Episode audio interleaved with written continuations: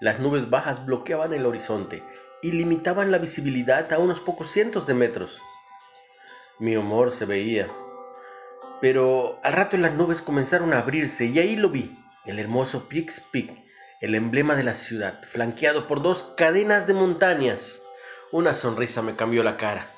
Pensé que aún nuestra perspectiva física puede afectar nuestra visión espiritual. Y recordé la canción del salmista. Alzaré mis ojos a los montes. Velo en Salmo 121. A veces, lo único que necesitamos es levantar un poco más la mirada. El salmista se preguntaba, ¿de dónde vendría su socorro?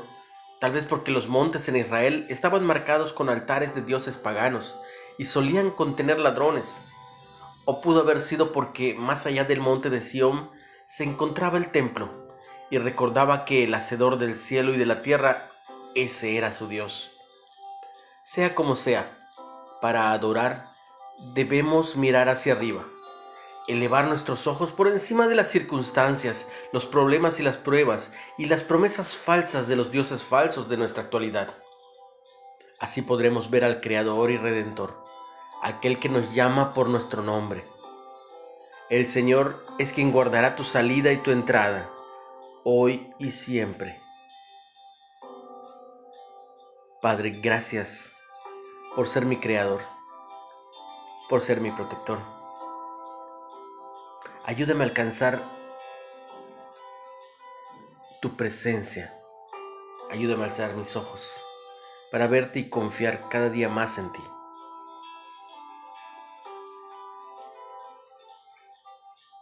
¿Qué sucedería si clamaras a Él por la ayuda que necesitas, teniendo tu mirada fija en Él?